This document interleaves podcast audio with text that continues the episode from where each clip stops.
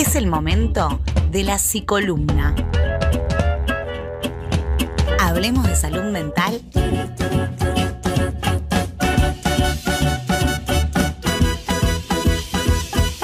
Y de otras flores. Son las 19.44 en la ciudad de Ituzaingó. Estamos en vivo haciendo este programa hermoso que es Matria Liberada. Recién estuvimos hablando con la gente de Wuhan y ahora llegó el momento de nuestra columnista estrella, nuestra psicolumnista Florencia Amable, que nos trajo una amiguita para jugar. Después de mi momento radial que quedará en nuestras retinas por siempre y en nuestros corazones, en el cual leí como un pajarito al aire, Sí. eh, me voy a poner modo seria para presentar a mi amiga personal, compañera de facultad, amiga entrañable, Cecilia García Méndez. Y ahora yo me voy a poner de pie para Hola. aplaudir. Bienvenida a Matria Liberada. ¿Qué tal? Muchas gracias por invitarme. Ceci es eh, licenciada en psicología, compañera mía, que ya eso es otro título. Especialista en ESI, docente, concurrente de salud mental, es integrante de la red de psicólogos feministas y activista gorda. Y la invitamos hoy para hablar de pesocentrismo y salud mental.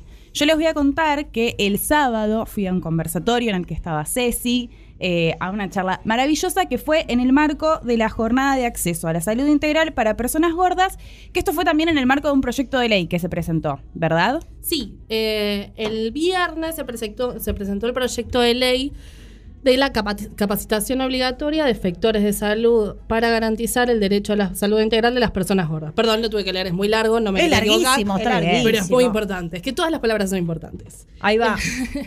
Sí, el viernes se presentó en diputados, eh, la diputada Macha del Frente de Todes, eh, con Sami Alonso. Es un proyecto de ley, o sea, básicamente el nombre es tan largo porque lo dice todo, porque plantea la importancia de la capacitación de agentes de salud a la, a la hora de atender a una persona de cuerpo gordo.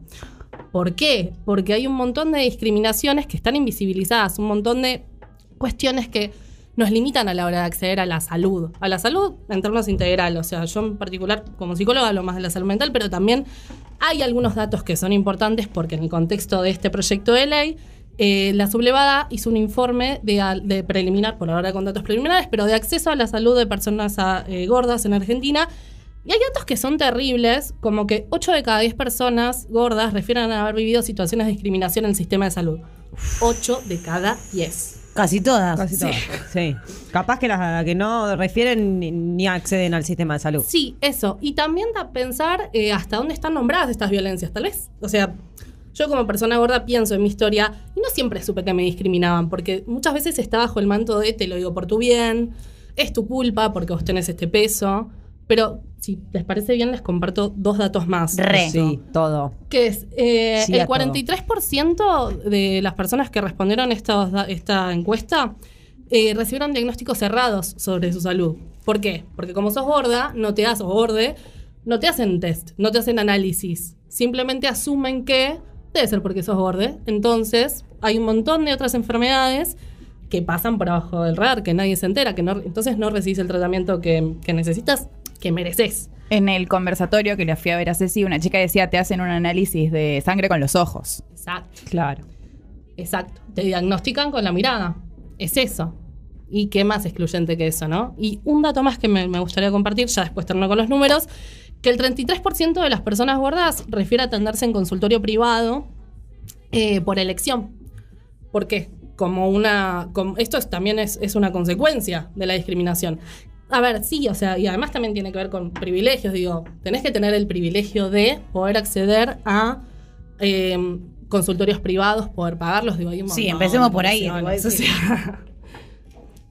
Y yéndonos para el lado de la formación de los profesionales en nuestra carrera, que tan, tan bella es, eh, ¿hay algún tipo de formación en, en la Facultad de Psicología respecto a estos temas? Yo te diría que nula.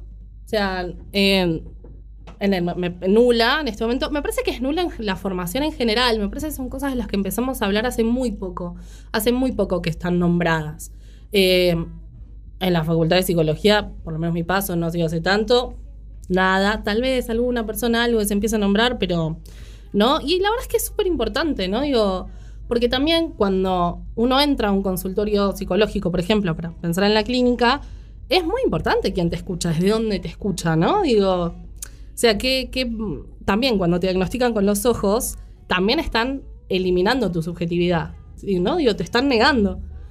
Me parece súper importante. ¿Qué posibilidades tenemos de poder ser otra cosa si nos miran y solamente somos gordes, ¿no? Digo, ¿qué, qué significa eso para una vida? Para la potencia de una vida, para las posibilidades. Digo, por ejemplo, bueno, yo arranco a hablar, perdón. no Sí, sí. Adelante. Se trata de eso. No, digo, pienso también en la vergüenza, por ejemplo. Yo estoy acá, un poquito nerviosa estoy. Pero bueno, porque. No se nota, está en una bomba. Reina. Reina y soberana. Pero porque tomar la palabra como persona gorda es difícil. Porque todo el tiempo ocupas tanto espacio físico que estás tratando de ocupar el menor espacio posible, ¿no? Y eso lleva a que te silencies, a que, no sé, no te vistas como querés. Digo, hay un montón de cuestiones que son afectadas. Sí, y cuando es propio el sistema de salud el que te está, eh, el, como el que está sosteniendo, impulsando que naturalicemos eso, porque digo, uno va con una- un problema eh, físico, una enfermedad, lo que sea que digamos, a un médico y el médico ni te revisa, y bueno, en esa cabeza vas naturalizando eh, ideas que son justamente del efector que tendría que poner el paño frío y decir, bueno, acá hay un cuerpo con un montón Tengo de... una pregunta. Ujú. que no sé si. Para allá apunta, porque me estás lo- mirando no, a mí. Te miro a vos porque no me da el micrófono, pero se la estoy haciendo a ella en realidad. Y la pre- tengo la pregunta es: ¿cómo te llevas con esta nueva movida que hay ahora de, mm, de chicas diciendo. Tenés que amarte tal cual sos, ¿no es? Yo acá tengo, mira, Micaela, mira acá este rollito acá, acá, acá lo ves, chiquito. Y me amo tal cual soy porque es lo más importante.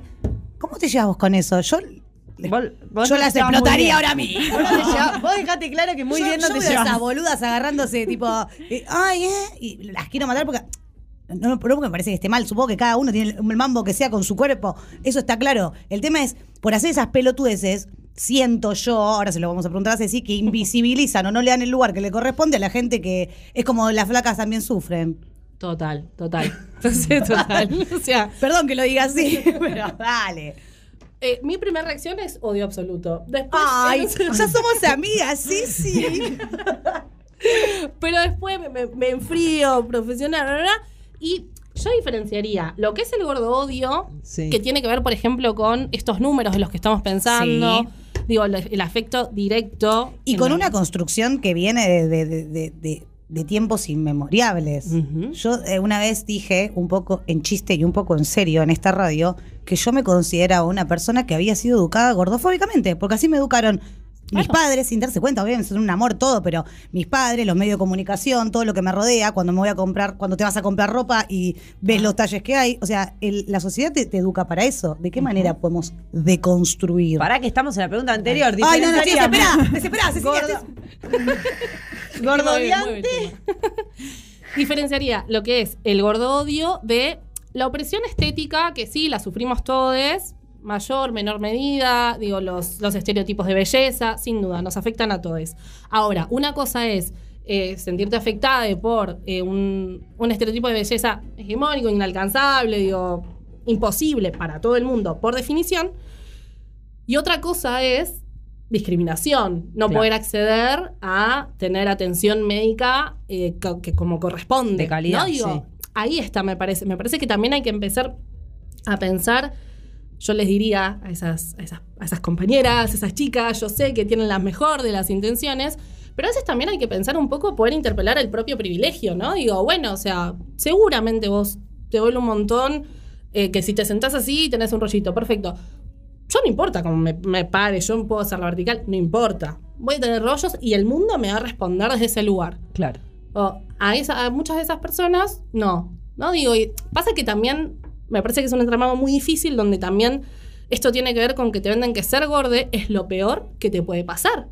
Pibas que no, no lo son y tienen un miedo, un miedo que la verdad, francamente, bueno, no es que la pasamos joya, pero no, pero tranca, ¿no? Digo, hay una cosa de que es Es que yo también pienso que desde los medios de comunicación, que es la- a lo que la- popularmente la gente accede, tampoco hay referentas.